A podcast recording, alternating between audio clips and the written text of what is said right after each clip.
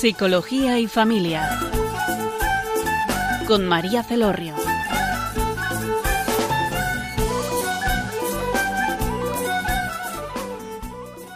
Hola, buenas tardes, queridos oyentes. Les habla María Celorrio desde Funes, Navarra.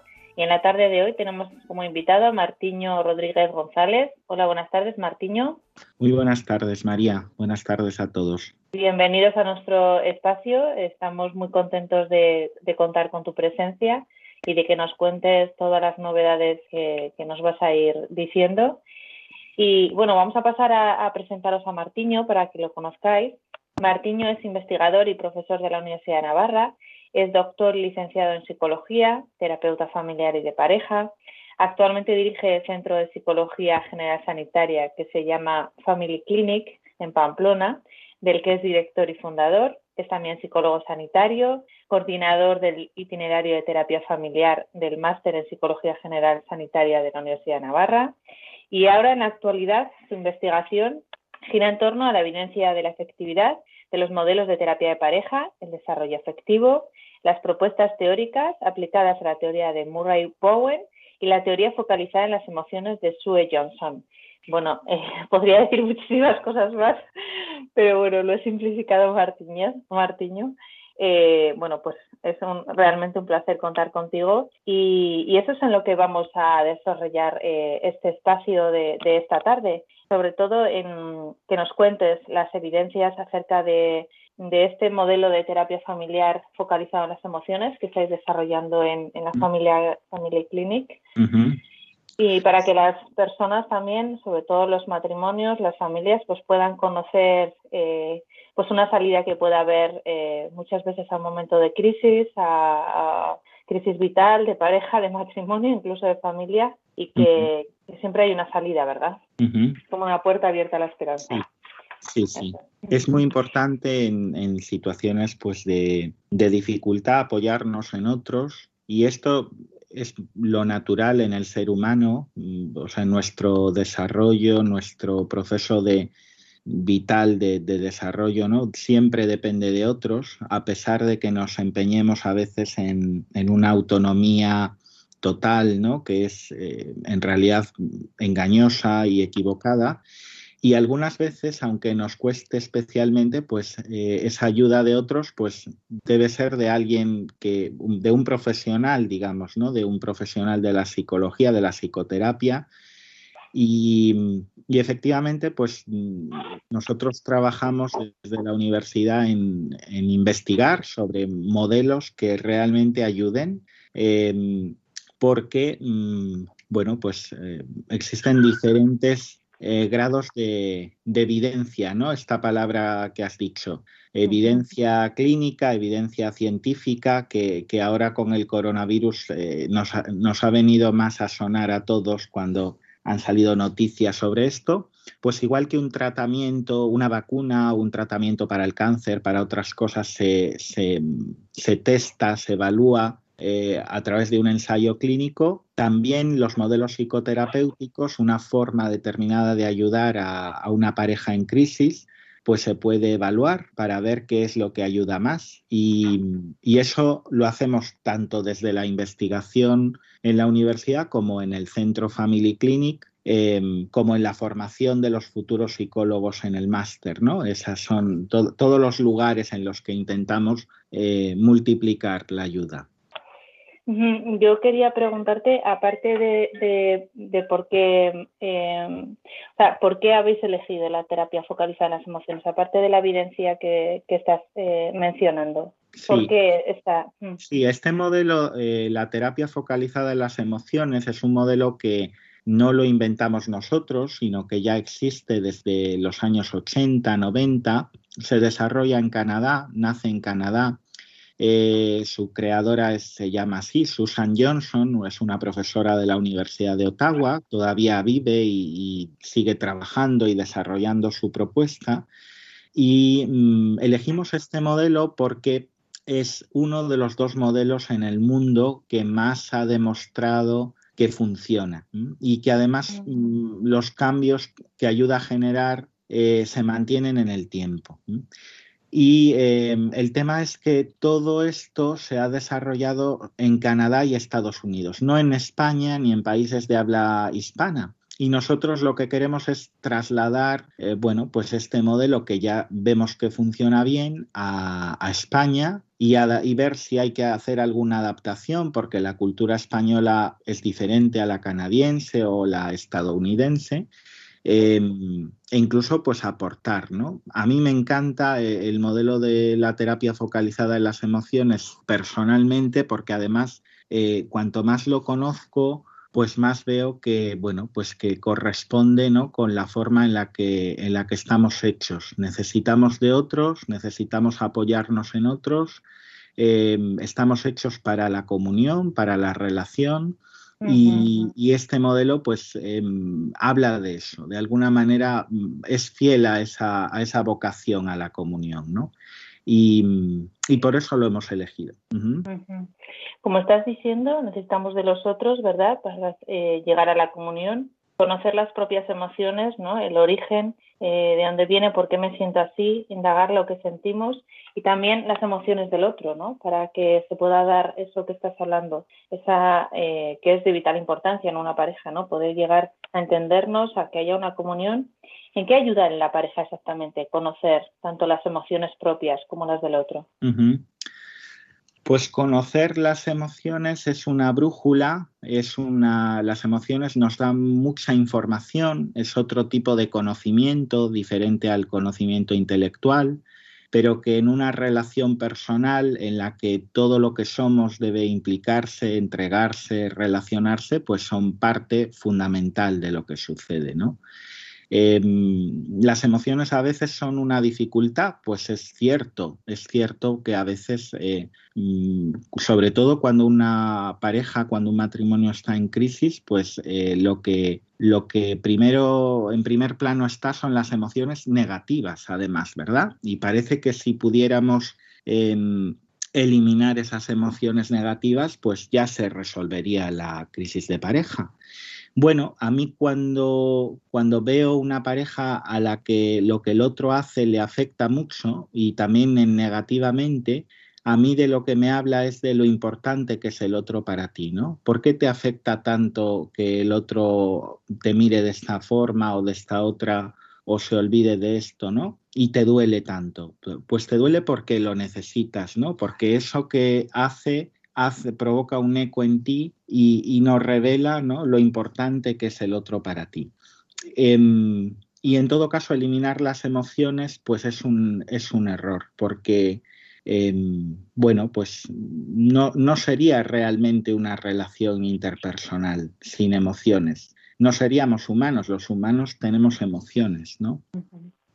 Cuando hablas de emociones negativas, eh, claro, las emociones emociones son, ¿no? Quiero decir que, todas son importantes. O sea, igual más allá de, calificarlas como negativas sería de, pues que me hacen sentir pues mal o triste o... que eh, Lo que he querido decir es emociones de valencia, de valencia negativa. Cuando yo he dicho negativa, no, no me refiero a un juicio moral o ético de ningún tipo sobre la emoción las emociones, eh, bueno, pues una clave en inteligencia emocional, tú también sabes mucho de esto, María, ¿no? Que trabajas este tema de las emociones, eh, pues es eh, reconocerlas, ¿no? Y, no, no, hacer antes de, de, ese reconocimiento, pues un juicio sobre si debería o no debería sentir esto.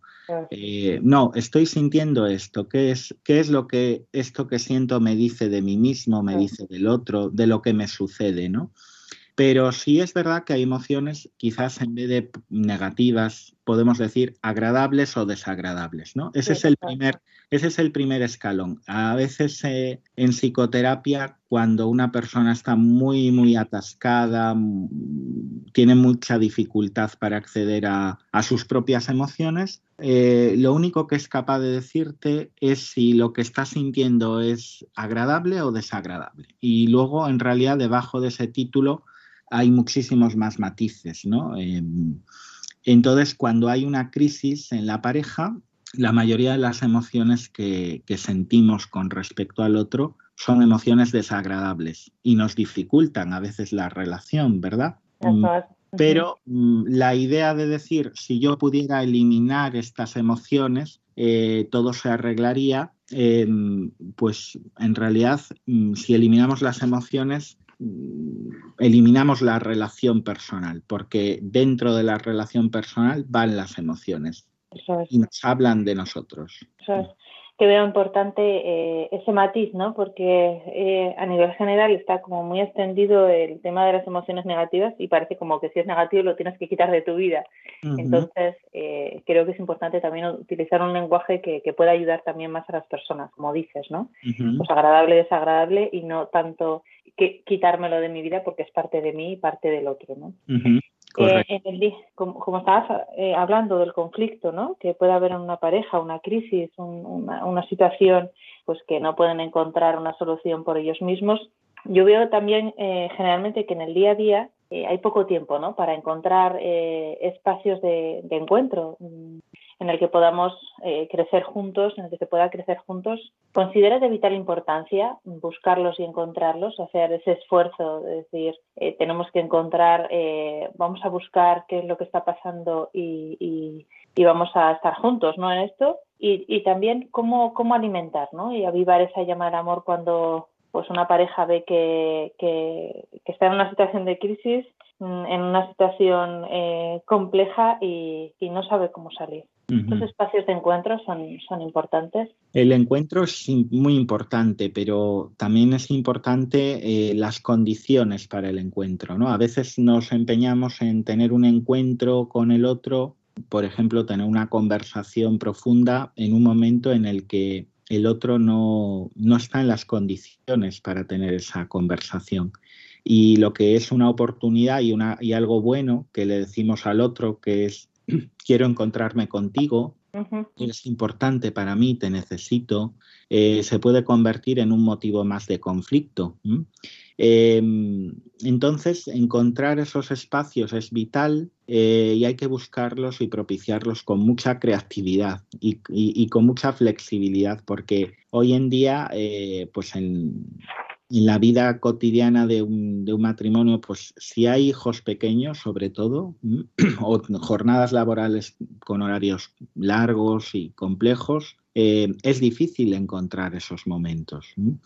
Aquí a mí, mm, cuando me has ido haciendo esta pregunta, se me ha ido un poco la cabeza a un, a un modelo ¿no? que nosotros conocemos eh, y a una una idea que es la de los ciclos vitales de la familia y de, y de la pareja, ¿no? Em, cómo hay que aprovechar cada momento, pues porque em, en el noviazgo se van construyendo, eh, pues hay mucho más tiempo, más posibilidad de tener conversaciones, si es necesario, muy largas, ¿no? Para entender al otro, para deshacer nudos, malos entendidos e ir construyendo una base que, mm, de herramientas y de conocimiento del otro que nos permite luego cuando llegan los hijos pequeños, pues eh, lo que al principio podía suponer eh, una hora de tiempo para entendernos y aclarar un malentendido, pues ahora quizás diez minutos, ¿no? Em, bueno, mm, es un proceso me has hecho otra pregunta también, ¿no? Que es cómo alimentar y avivar eh, la llama del amor, ¿no? Em, y creo que aquí, yendo un poco al, momento actual, 2021, y, en esta línea de, transmitir ideas que ayuden, lo primero que a mí me salta es aclarar, no sé qué te parece, seguro que tú puedes aportar también aquí, eh, esta confusión a veces entre amor y enamoramiento, ¿no? Eh, para que no mm, se asuma que eh, cuando pensamos en avivar la llama del amor, lo que estamos intentando es mantener el incendio inicial del amor, del enamoramiento, porque ese incendio, eh, si se mantiene muchos años, pues además de imposible, es totalmente agotador. Eh, y eh, el proceso de deterioro del amor, por el que no em, em, madura, por el que no se hace más profundo y va tomando otras formas, sino que se pierde de alguna manera, pues mm, a, mí me resulta muy difícil sugerir algo sobre eso porque mi experiencia es que cada historia de cada matrimonio es como diferente. y, entonces, ¿qué es lo que ha llevado a este matrimonio a una situación en la que sienten que hay un desamor, que hay una distancia? Eh, pues mm, hay tantas posibilidades y por tanto la forma de intervenir, de ayudar, qué es lo que ellos pueden hacer, eh, pues quizás lo más importante, fíjate, lo que sirve para todos los casos es eh, buscar ayuda, ¿no? No sé si es siempre una ayuda profesional, a veces no es necesario, ¿no? Pero, pero el, acercarse a otro matrimonio, a otra pareja que ellos vean que, bueno, que ha superado ese proceso, que, que es un modelo, un referente, ¿no? Que a que a ellos les puede ayudar, o, alguien cercano, eh, salir como del círculo de tú y yo, ¿no? Tú y yo en esta crisis en la que ya hemos intentado muchas soluciones y, no, y esto sigue mal, ¿no? Abrir una puerta a un tercero, a alguien que nos pueda echar una mano. Eh, Recuerdo una vez, Martiño, que, hablando con un sacerdote ¿no? sobre el matrimonio, más que sobre el matrimonio, sobre las dificultades en el matrimonio, eh, él decía, ¿no? Me, me, afirmaba que si durante el noviazgo supiéramos el, el sufrimiento, ¿no? Que íbamos a vivir eh, durante el matrimonio, pues que no nos llegaríamos a comprometer, no llegaríamos a dar paso de, de casarnos, ¿no? Decía, el novio no vio. ¿Qué piensas sobre esta creencia? Bueno, hay matrimonios en los que realmente hay un sufrimiento enorme eh, y en algunos casos ese sufrimiento nos habla de que no deberían haberse comprometido. A veces ese sufrimiento enorme de lo que nos habla es de, bueno, pues de un matrimonio que en realidad no es un matrimonio. Los sufrimientos mayores que yo he conocido en, procesos de acompañamiento son aquellos en los que, eh, pues realmente em, no hay un matrimonio, ¿no? Y, se, y se, hay un empeño en que lo haya cuando no lo hay. Por eso tan importante que haya una ayuda de un tercero y a veces de alguien que realmente sepa, ¿no? que sea experto. Pero cuando, cuando lo hay, mm, es verdad que hay momentos de un sufrimiento enorme y estoy de acuerdo con este sacerdote en que si los novios eh, supieran el sufrimiento que van a vivir, no se comprometerían. Pero en esa frase solamente hay una parte es decir, si a los novios les presentáramos, que eso es imposible, ¿no? Pero si pudieran eh, imaginar, ver a través de un, de un vídeo, de alguna, algún tipo de forma mágica, ¿no? lo que van a vivir de sufrimiento y también les presentáramos lo que van a vivir de gozo, de momentos extraordinarios, eh, pues seguramente muchos elegirían comprometerse, claro que sí. Eh, si solo presentamos el sufrimiento, eh, pues lógicamente el sufrimiento asusta, ¿no? Pero mm, en, el modelo de terapia focalizada en las emociones y en el mundo de la psicoterapia, también por parte de, de psicoterapeutas muy importantes, ateos, quiero decir, que no tienen ninguna referencia a lo trascendente, hay una comprensión de que la capacidad del ser humano para sufrir es en gran medida proporcional a la capacidad para amar y para vivir el gozo. Eh, bueno, de alguna forma ahora acabamos de vivir las Olimpiadas, ¿no? Eh, bueno, pues estoy seguro de que mm, muchos de los atletas eh, olímpicos eh, viven un sufrimiento muy grande en su proceso de entrenamiento, ¿no? una entrega, ¿no? incluso un sufrimiento físico a veces. Eh, sin embargo, para ellos pues tiene sentido porque, también hay un gozo enorme en, ese recorrido y en ese objetivo. Y hay un sentido mayor. Pues en el caso del matrimonio y de la familia, es en, mi experiencia personal el, significado, la potencia de significado, la, importancia que tiene la, entrega, la comunión en la familia es mucho mayor que, el de las Olimpiadas, ¿no? Eh, o sea que el sufrimiento quizás sea mayor y también el gozo. Muy interesante, ¿no? Todo lo que dices, porque es verdad que en búsqueda del sentido del sufrimiento, ¿no? Claro, si el sufrimiento no le encuentra sentido o valor, ¿no? Porque muchas veces hay veces que se te nubla el entendimiento y no puedes encontrar eh, ese sentido, pero si tiene un sentido, pues eh, eh, o sea, se vive mejor, ¿no? Adquiere un significado eh, como más profundo y más generalizado que puede ayudar a, a, continuar, a construir, incluso a crecer ese sufrimiento, ¿no? Dentro de, del matrimonio, sufrimientos que, o acontecimientos que son difíciles a veces de sobrellevar, según cómo se sobrelleven y cómo se entiendan, sobre todo eso, yo creo que es más importante cómo se entiendan y el significado que se te da ese sufrimiento y el sentido, como hablabas, que, el, sufrimiento en sí. ¿no? Porque... Sí, es verdad que en el matrimonio hay una complejidad y, algo que, bueno, em, a veces el sentido eh, tiene que ser compartido del significado y el sentido de esto que estamos viviendo. Eh, cuando un sufrimiento mm, se vive con un sentido y con un significado y además ese sentido y significado yo lo comparto con mi mujer, con mi esposo, con mi esposa, con mi pareja y, siento que juntos afrontamos con un mismo sentido esa, esa dificultad, eso es enormemente gozoso a pesar del sufrimiento. Eh, es un poco paradójico, ¿no? Pero en, el mismo, en la misma experiencia hay, un, hay una gran eh, experiencia de gozo y de, de, plenitud, en cierto sentido, a pesar del sufrimiento. Eh, pero a veces em, la dificultad está justamente ahí, en que yo vivo en un matrimonio en el que em, no consigo generar un significado compartido, un, un sentido compartido, ¿no? Eh, por eso me remito otra vez a tu pregunta, ¿no? En la que hablas de noviazgo. Por eso es tan importante eh, también en el proceso eh, del inicio, ¿no? Em, conocer con quién vamos a emprender este camino extraordinario y tan bonito, pero ver que juntos nosotros, tú y yo, somos capaces de comunicarnos y de compartir, de construir significados comunes.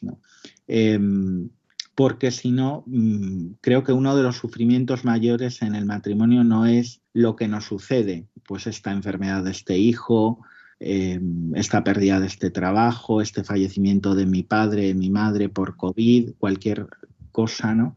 Sino que lo estoy viviendo yo solo, yo sola que mi marido, que mi mujer no comprende, no, no conecta con lo que yo vivo. Esto también tiene que ver con esto de los, los sentimientos, ¿no? las emociones, qué es lo que yo vivo, lo que experimento y lo que experimenta el otro.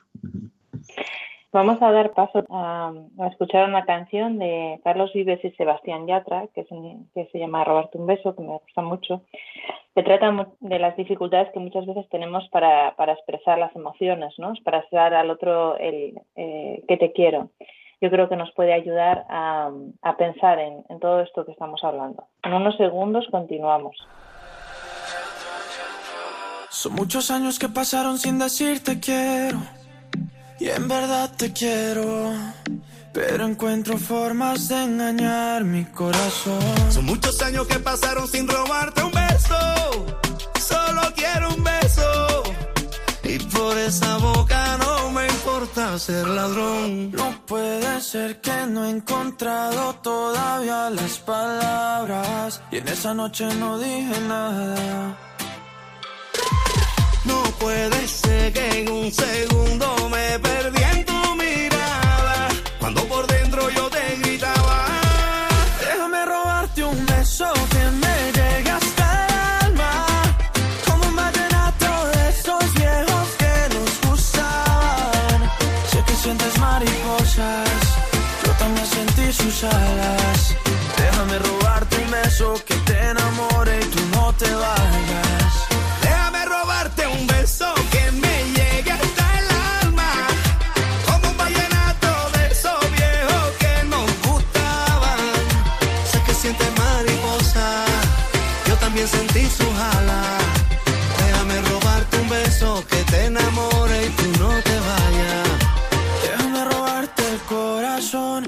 Déjame escribirte una canción. Déjame que con un beso nos perdamos los dos.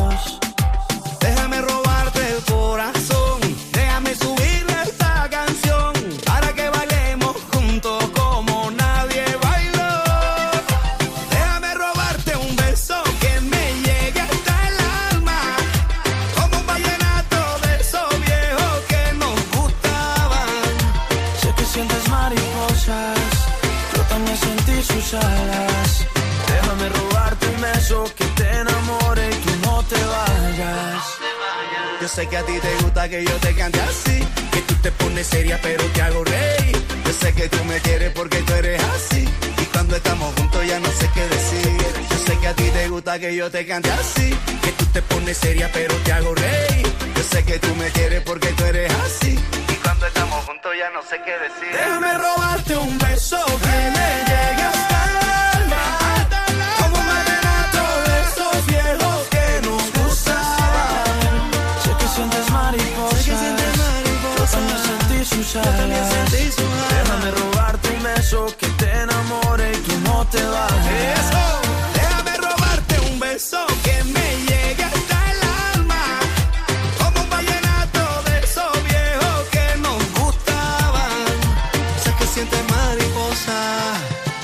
sentí sus alas. Déjame robarte un beso que te enamore y tú no te vayas. Hola, buenas tardes, queridos oyentes. Les habla María Celorrio desde Funes. Tenemos en la tarde de hoy a Martiño Rodríguez, que es profesor, investigador y terapeuta familiar en, la Universidad de Navarra. Y estábamos hablando eh, de la, eh, concretamente, mm, bueno, de las dificultades que muchas veces estriban en- dentro del matrimonio. Y él eh, nos habla de una terapia que, que desarrollan en la Family Clinic en, Pamplona, que es la terapia focalizada en las emociones. En la última pregunta nos hemos quedado, eh, estábamos hablando de- del sufrimiento, ¿no? de la importancia de encontrar un sentido compartido al sufrimiento, un significado compartido también. Y lo último que has dicho, eh, que se me ha quedado en el tintero para retomarlo, es la importancia de- del itinerario del noviazgo. Es verdad que, que yo creo que hay que darle como más, más importancia todavía de la que, de la que tiene, ¿no? Que mm, es un, puede ser un proceso eh, muy bonito, pero también eh, es necesario como hacer cosas, no solamente eh, disfrutar del estar juntos, que, que en sí es importante, pero si ya se considera que es la persona con la que quiero convivir, en la que quiero formar una familia, con la que quiero comprometerme eh, en serio, pues hay muchos aspectos y muchos eh, temas de los que hablar y de los que compartir, no solamente por el, día de hoy. Si, uno está en, una situación de noviazgo, sino eh, pensando en el mañana, ¿no? A la hora de construir. Sobre esto, ¿qué nos podrías decir? Pues, em, pues, lo más importante en ese contexto, creo que antes quizás no era así, pero creo que hoy es necesario que los, cualquier pareja que, quiera plantearse una vida juntos, eh, comprometida al 110%, eh, es necesario que de alguna forma abra una, una ventana a alguien más, ¿no? que les ayude a, a descubrir si desde fuera, de forma un poco más eh, objetiva, entre comillas, eh, aunque no me acaba de convencer esa palabra, eh, cómo están, cómo, si, si, han tratado suficientes temas, si, si han conseguido esto que has dicho, María, de no solamente estar juntos, sino proyectar, y más que, mm, más que hablar, eh, la cuestión está en cuál es el resultado de la conversación, ¿no? Eh, hablamos y conseguimos entender al otro, conseguimos construir juntos un, espacio común, compartido, negociar, eh, ver el valor de la diferencia, ¿no? Cuando uno está enamorado, eh, las diferencias no son importantes. Se convierten en algo maravilloso que eh, todo es positivo. Eh, cuando esa fase de enamoramiento con su correlato biológico pasa a ser un enamoramiento más sereno y, y yo me parece bien decir, pues después de 10 años o de 25 años sigo enamorado de mi mujer. Pues por supuesto, ¿no? Pero, pero es un enamoramiento diferente a ese enamoramiento inicial.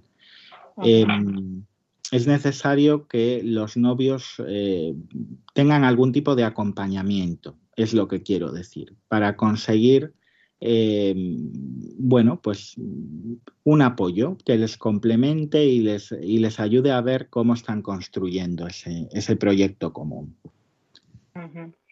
Estabas hablando ahora de, la diferencia, ¿no? Eh, yo veo uno de los, eh, bueno, se puede vivir de diferentes maneras, se puede vivir como un hándicap, pero se puede vivir como una oportunidad de encuentro, que es eh, amar la diferencia, ¿no? La diferencia en el otro, que según cómo se viva, se puede vivir, pues eso, como un crecimiento, poder amar al otro en la diferencia, o puede vivirse muy mal, ¿no? De no aceptar y rechazar al otro por su diferencia.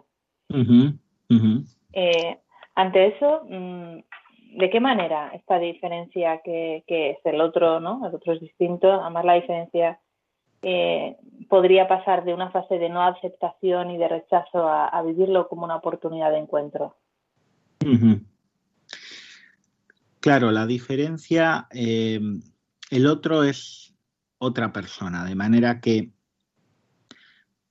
aunque algunas veces nuestra percepción sea que somos iguales, que pensamos en todo igual, aunque tomemos como ejemplo una pareja, unos novios, un matrimonio que son particularmente parecidos en una serie de aspectos, estoy seguro de que en un momento de crisis, eh, si les preguntas a ellos, te hablarán de lo diferente que es el otro. Cuando hay una crisis, eh, cuando hay un momento de, de distanciamiento, eh, las diferencias se convierten en una amenaza y en una molestia eh, porque son incómodas. Em, aunque incluso algunas de estas cosas al inicio de la relación han podido ser aspectos que nos han llamado la atención en positivo especialmente del otro, ¿no? Em, cómo pasar de un momento en el que la diferencia es un obstáculo a un momento en el que se puede vivir como algo que enriquece la relación. Yo creo que la clave está pensando en mi experiencia profesional y, en, los modelos que yo conozco, la clave está en que em, cuando en una pareja la diferencia es motivo de conflicto, em, tenemos que ir más, más profundo tenemos que saltar por encima de esas cuestiones que normalmente mm, además son cuestiones mm, más o menos importantes, pero no fundamentales, no centrales de la relación y de hecho em, ni siquiera lo son para ellos porque en otros momentos de su historia no han sido motivo de conflicto. Em, y ayudarles a reconectar con el otro como alguien igual a mí, parecido a mí, conectar con la parte del otro que es, bueno, que es alguien a quien quiero y a quien puedo reconocer, ¿no? Em, en cualquier conflicto, imaginemos un conflicto con un hijo. Tenemos un. Esta semana eh, yo he atendido a una pareja. Su forma de, de, atender a sus hijos es muy diferente.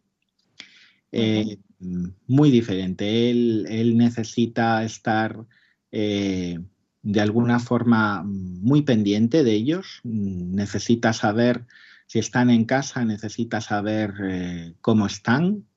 Eh, bueno, son, son, niños más o menos pequeños, de, menos de 10 años, y para él estar en la cocina con la puerta cerrada y los niños en el salón, pues le tensa. Él necesita ir muchas veces a ver cómo están. Ella, sin embargo, pues es capaz de mm, pensar, bueno, pues mm, yo estoy aquí, si los niños, ya hay uno de los hijos tiene nueve, pues si hay alguna cosa, pues, pues ya vendrán, ya estamos en la pared de al lado, ¿no? Les voy a escuchar, ¿no? No necesita eh, tanta supervisión directa, no ese grado de atención, ¿no? En ese contexto están en casa, no es un contexto peligroso. Em, claro, ambos, en ambos casos lo que hay es una vivencia sana de la paternidad, de la maternidad. No hay, sin embargo, esta forma distinta les lleva a, muchos conflictos. Pues, por ejemplo, porque ella quiere hablar con él de algo y, y él no está tranquilo en ese momento, no puede relajarse y concentrarse en la conversación porque está pendiente de las hijas. Eh, bueno, esto es una diferencia. Esto puede llevarnos a una discusión, puede llevarnos a un, eh, a un conflicto con el otro. Sin embargo, sí, eh, en, esta sesión, una parte de la sesión en lo que trabajamos fue en, que pudieran comunicarse más profundamente sobre lo que experimentan en esos momentos, ¿no? Cuáles son sus deseos, qué es lo que necesitan, por qué lo que el otro hace es una dificultad para mí. Y cuando bajamos a ese segundo nivel más profundo, no hay ninguna diferencia. Los dos desean cuidar bien a sus hijas, los dos son capaces de reconocer que en la forma del otro hay algo bueno, diferente a, cómo ellos lo hacen, que dentro del conjunto de la familia aporta. Qué bien que tú eres capaz de desconectar porque en un momento determinado eso te capacita para, aunque tengamos varios hijos y tal, pues estar tranquilo, tranquila. Qué bien este punto de estar siempre pendiente porque eh, esto nos ha ahorrado algún susto y en otros contextos nos permite pues eh, estar tranquilos porque yo sé que tú vas a estar, eh, bueno, pues no, no, te olvidas de que los hijos están ahí, ¿no? Y tenemos que estar pendientes. Eh, reconocemos que el otro mm, aporta algo distinto a, lo que yo aporto, pero reconocemos que en el fondo el deseo de cuidado es el mismo y también el deseo de encuentro con el otro, con con mi marido, con mi mujer, ¿no? Y de comunicarme profundamente con él. Eh, porque no es que él no quiera hablar con ella en la cocina tranquilamente, es que hay algo que le dificulta hacerlo en ese contexto. No se dan unas condiciones que a él le permitan eh, encontrarse con su mujer, hablar con su mujer de la manera que ella necesita en ese momento, ¿no? Em, y cuando todo esto se va como desmarañando, y hay una comunicación más profunda, la diferencia ya no se percibe como es que es muy egoísta, es que solo piensa en él, es que ve las cosas desde su punto de vista, porque hemos descubierto que lo que vive, si yo estuviera en su lugar, también lo vería así, también lo viviría así. Nos podemos poner en el lugar del otro y descubrir que lo que vive es también lo que yo vivo. Em, no sé si se entiende este proceso de cambiar. Sí, sí. sí, que se entiende perfectamente. Ir a buscar eh, como el motivo más eh, profundo de ese comportamiento y poder entender eh, al otro, que, que, es tan importante, ¿no? Porque muchas veces enseguida hacemos juicios, ¿no? pues uno es que no quiere hablar conmigo o el otro puede hacer un juicio de la otra persona de es que no está tan pendiente de las niñas, no les preocupa. Entonces llegar a un entendimiento y a una comprensión de qué es lo que hace el otro, por qué, ¿no? Qué es lo que le motiva, que pues es realmente importante y necesario. Em, ahora quería que nos contaras, eh, Martiño, porque nos van los minutos y está muy interesante el programa, pero quisiera que nos contaras, em, en tu trabajo en la universidad estáis desarrollando varios proyectos de investigación, los cuales como has dicho, buscan ayudar a las familias y a los matrimonios. Y nos gustaría saber en qué estáis centrados ahora mismo. Pues ahora mismo tenemos dos proyectos principales. Hay un proyecto que se llama eh, Procesos de Maduración Afectiva en Adultos. Ahora se habla de la madurez afectiva como algo necesario para, el matrimonio, para, para cualquier vocación. Y, mm, sin embargo, cuando vamos a la literatura científica, a los manuales de psicología, buscamos si hay algún cuestionario para evaluarlo, algo realmente que tenga solidez, pues prácticamente no hay nada. Hay otros conceptos, estamos tratando de explorar si esos otros conceptos en realidad son madurez afectiva, pero los autores han decidido llamarlos de otra forma. Y bueno, es un proyecto que al final el objetivo es generar aplicaciones, es decir, cuando un terapeuta se encuentra con un matrimonio y dice, bueno, pues aquí lo que pasa es que hay una dificultad de madurez afectiva, ¿cómo les puede ayudar? ¿Mm? Aparte de su propia mm, intuición clínica, de su experiencia, aportar algo más que pueda ayudar a, acompañar y, a, intervenir en, personas con esta dificultad. En adultos, además, porque cuando hablamos de jóvenes o niños, el contexto es diferente. La posibilidad de, proponerles determinadas experiencias es distinta. Ese es uno de los proyectos, madurez afectiva, y el otro es un ensayo clínico en terapia de pareja focalizada en las emociones eh, que hacemos en cinco países.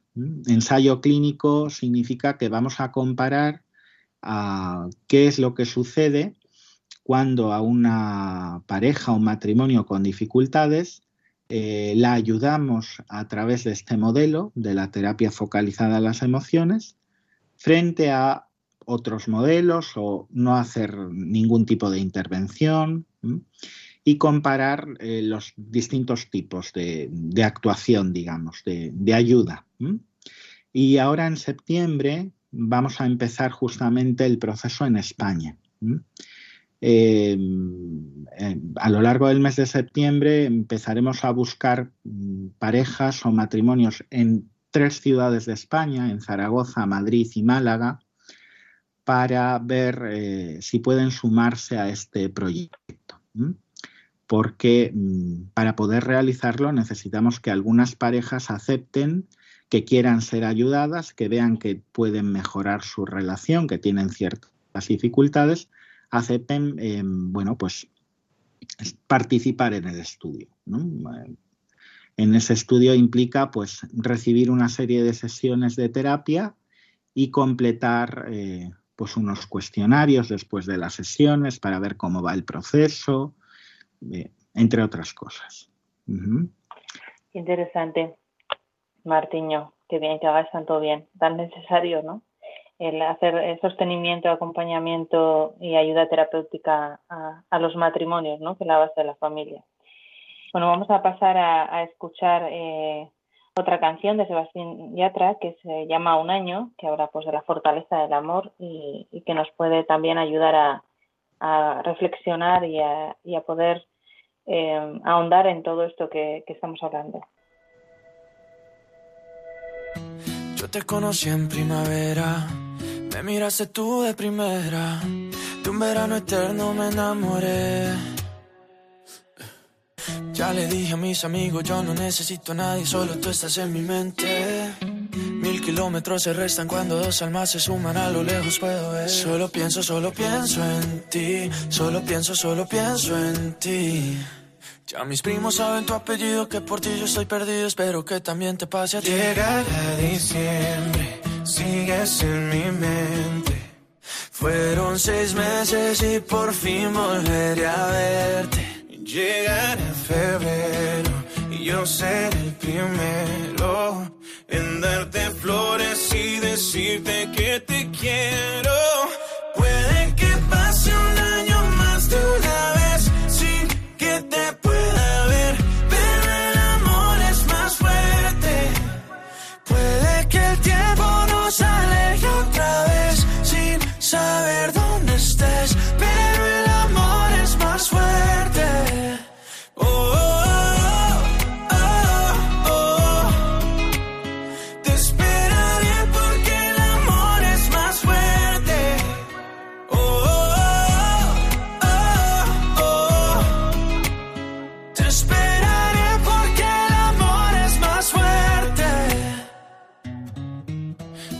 conocí en primavera, me miraste tú de primera.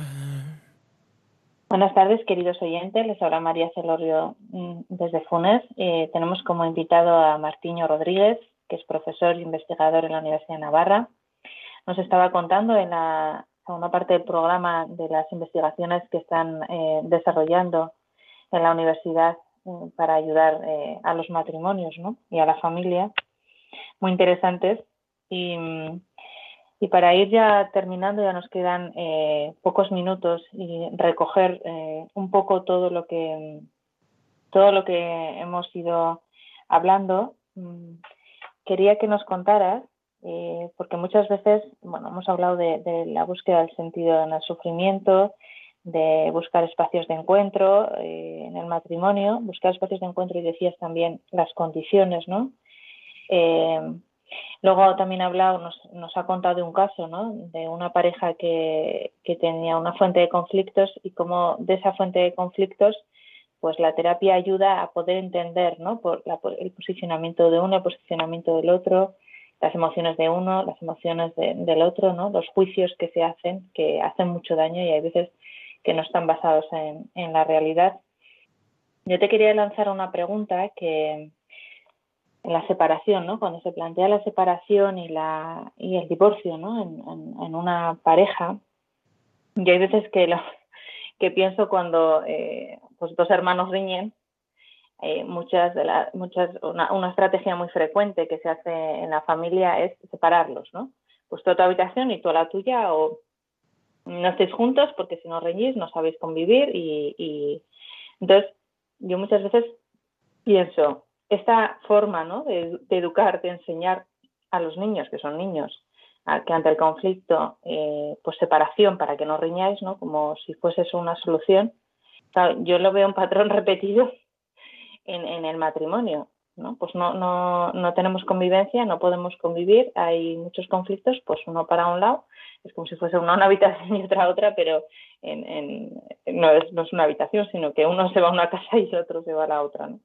Mm, yo te quería lanzar la pregunta de, ya sé que es un poco vertiginosa, ¿no? Esta pregunta, pero ¿crees que esta forma de educar, que a veces la hacemos los padres pensando que, bueno, pues eh, ayudamos a que los hijos no, no, no riñan, pero claro, realmente no sabemos lo que les ha pasado, ¿no? Cuál es el conflicto que les está pasando, ¿no? Ahondar, que es lo que hacéis en la terapia, de qué es lo que está pasando, puede influir a la hora mm, del mañana de vivir el conflicto como, pues eso, la solución es una separación.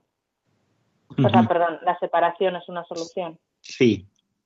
Pues no sé si puede influir, quizás pueda influir en algunos casos, ¿no?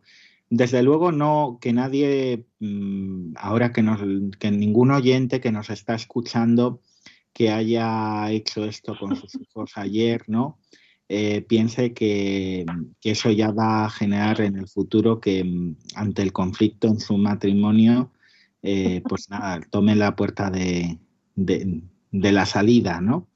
Em, siempre, em, gracias a Dios, eh, como padres, pues nos podemos equivocar, no solo nos podemos equivocar, sino que nos equivocamos muchas veces cada día. Em, y hay muchas formas en las que otros, eh, Dios, eh, otras personas que, que ayudan, ¿no? Eh, y la propia libertad personal de ese niño que ahora es niño, pero que será adulto, eh, va a poder eh, elegir, distanciarse, madurar ¿no? y, moverse con libertad desde eso. ¿no? Pero vamos a hablar más bien de la cultura, ¿no? De, ante el conflicto que hacemos. ¿no? El conflicto es una, es una oportunidad enorme de crecimiento. El conflicto es inevitable. Yo en, quinto de carrera estudié una asignatura que me entusiasmó con un profesor extraordinario en Santiago sobre el conflicto y negociación se llamaba, ¿no? Y él en el primer día de clase nos dijo, el conflicto se explica muy fácilmente, eh, desacuerdo e interdependencia. ¿Cómo se resuelven los conflictos? Reduciendo, eliminando una de estas dos variables desacuerdo e, e interdependencia. Yo puedo estar muy en desacuerdo con alguien que vive en Málaga, yo vivo en Pamplona, no le conozco de nada, no tengo ningún conflicto con esa persona. Eh, pero claro, si es mi mujer, eh, entonces el desacuerdo se convierte en un conflicto porque hay una gran interdependencia. Resolver siempre el conflicto por la vía de reducir la interdependencia como pauta educativa, eh, pues genera una pobreza muy grande porque mm, impide a los hijos desarrollar otras herramientas que son imprescindibles. Porque no siempre van a poder resolver el conflicto eliminando la interdependencia. A veces tengo que entenderme con un compañero de trabajo y esto es lo que hay. No puedo cambiar a ese compañero de trabajo o el coste de irme de mi trabajo es muy alto, no me lo puedo plantear en este momento, ¿no? Igual en el matrimonio. Em, y también es muy importante, yo quiero que mm, los oyentes también entiendan que eh, a veces eh, el, el, separar a las personas, no hablo tanto del matrimonio ahora como de esta situación de los hermanos, también hermanos mayores y también el conflicto en el matrimonio. A veces eh, hay un conflicto en el matrimonio entre dos adultos, en la pareja, y lo más inteligente en ese momento es parar. Parar, darse un tiempo, porque en ese momento la situación emocional, la tensión que se ha generado, eh, no permite nada más, no permite ninguna búsqueda de disminuir la diferencia, buscar un acuerdo, porque no estoy en situación emocional, personal, mental de hacer eso. A veces los padres separan a los hermanos porque el conflicto llega a un punto en el que mm, no hay salida. Y la separación a las habitaciones debe ser un espacio, una herramienta intermedia para luego poder hablar con cada uno, ayudarles a cada uno a reflexionar sobre lo que pasa y que luego vuelvan a encontrarse y eh, construyan otra vez de otra manera, reconstruyan y resuelvan ese conflicto de otra manera. Eh, y también en el matrimonio a veces es necesario em, no empeñarse y no vivir el distanciamiento del otro como un síntoma de rechazo. A veces el distanciamiento del otro eh, es un mecanismo temporal para ser capaz de volver a encontrarse. Necesito unos minutos o tengo que salir a dar un paseo y cuando vuelva, ¿no? Pero siempre digo eh, como, un, como un recurso, como una herramienta para el encuentro, no como una solución. La solución no es eh, la separación, sino que ese distanciamiento, esa separación, nos ayuda a prepararnos para un momento en el que sí se den las condiciones del encuentro. Muy interesante lo que dices, es verdad, no quedarnos en eso como una búsqueda de solución, sino en, si por ejemplo se, hace eso con los, con los niños, ¿no? con los adolescentes, luego que haya un espacio de, encuentro, ¿no? de, de, poder reflexionar qué es lo que ha pasado, qué ha ocurrido, porque estabais igual tan alterados o tan nerviosos, ¿no? Y es verdad que hay veces que, el conflicto eh, adquiere un matiz eh, tan agresivo o, tan doloroso o dañino que es, que es verdad que es necesario parar eh, o cortar esa situación porque puede ir a más y, luego retomarla, ¿no? Cuando los ánimos estén más tranquilos. Bueno, Martiño, pues ha sido un placer contar contigo en, en nuestro programa de Psicología y Familia. Otra vez. Gracias por la invitación. Bueno, no he dicho que, ha colaborado varias veces con nosotros y lo seguirá haciendo de manera puntual, si Dios quiere. Y para que nos cuentes, ¿no? Porque yo lo veo, la verdad, que es fundamental eh, conocer que, hay salidas, ¿no? Que, hay maneras de poder afrontar eh, situaciones complejas y complicadas en el matrimonio que puede haber, que, todos hemos tenido, o bueno, muchos hemos tenido situaciones en que hemos necesitado de otro, ¿no? Sea pues un terapeuta, sea un sacerdote, sea una persona que sabemos que nos puede acompañar o aconsejar, pues porque eh, Dios nos ha hecho en, para vivir no, no en soledad, sino eh, para vivir en, sociedad y, y, nos necesitamos unos de otros, ¿no? Esa interdependencia de la que hablaba tu profesor, pues es, es, es, parte de nuestro ADN, ¿no? El Señor nos ha hecho interdependientes, ¿no? Así, independientes. Es. Así es. Bueno, pues muchas gracias, mucho ánimo por todas tus investigaciones. Espero que, que tengáis buenos resultados, que puedan ayudar a, los matrimonios, que puedan ayudar a las familias. Y, y nada más, que, que te invito a, que sigas eh, trabajando como lo estás haciendo y que, y que todas tus eh, investigaciones pues eh, tengan éxito, sobre todo eso a nivel familiar y, de matrimonio, ¿no? que tan necesario es en, el día de hoy. Pues muchas gracias, Martiño. Gracias. gracias a los oyentes también por el interés en el tema. Y nada, buenas tardes a todos. Eso es. Eh, el programa de, que estamos escuchando, sabéis que lo podéis eh, obtener en podcast unos días después de, su emisión en directo. Y, bueno, la información sobre Martiño Rodríguez también la podéis encontrar en la página web. Y, los que sois de Pamplona y necesitéis eh, terapia de pareja, pues ya sabéis que podéis acudir a la, a la clínica que, ha abierto Martiño, ¿no? de, la que es fundador, que se llama Family Clinic de la Universidad de Navarra. Y, bueno, y los demás siempre hay recursos de terapeutas familiares, las diócesis, los centros de orientación familiar a los que podéis acudir y, y os pueden ayudar ¿no? en los momentos de crisis y de conflicto. Pues un saludo y hasta pronto, Martiño. Hasta pronto.